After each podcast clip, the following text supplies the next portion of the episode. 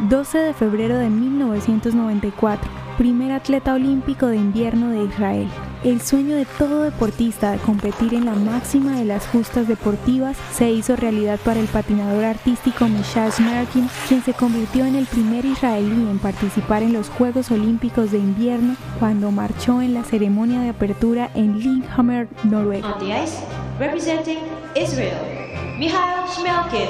Schmerkin representó al único equipo israelí, tomó el hielo el 17 y 19 de febrero en la competencia masculina y terminó decimosexto. Orgulloso de representar la nación, llevó un uniforme azul y blanco con Israel en la espalda y una estrella de David patinando a ritmo de canciones judías. La historia de la masacre de los 11 deportistas israelíes secuestrados y asesinados en Múnich en 1972 le despertó una mayor responsabilidad al representar a su nación. Su participación en los Juegos Olímpicos significó para Israel un nuevo comienzo en su nivel deportivo.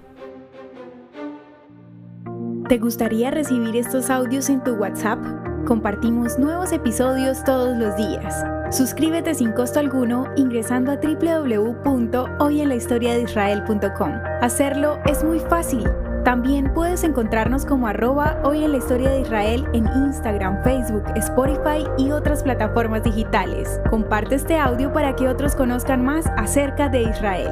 Este proyecto es realizado por Philos Project. El contenido original de hoy en la historia de Israel fue provisto por el Centro para la Educación sobre Israel.